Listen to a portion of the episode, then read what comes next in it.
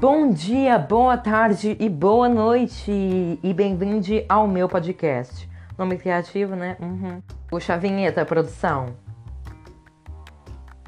Não tem vinheta. Vamos logo direto para o assunto do podcast, por favor? Nota de 200 reais.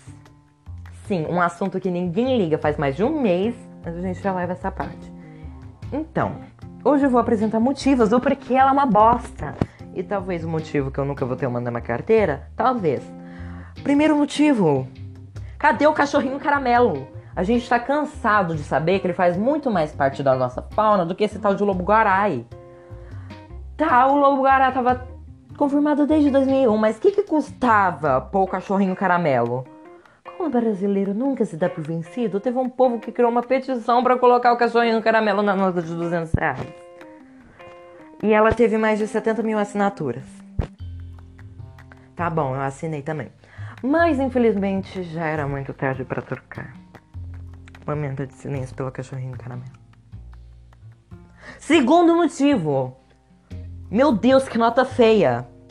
Esse foi o motivo. Terceiro motivo. A nota de, de 200 reais quebrou uma tradição. Agora é a hora da música séria. Editor, providencia uma música séria.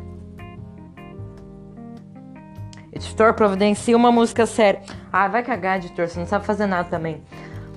A nota de 200 reais quebrou meio com a acessibilidade das notas, que era o fato delas serem maiores dependendo do seu valor. Um exemplo é a nota de 100 reais é maior do que a de 50, que é maior do que a de 20, que é maior que a de 10. Já deu pra entender.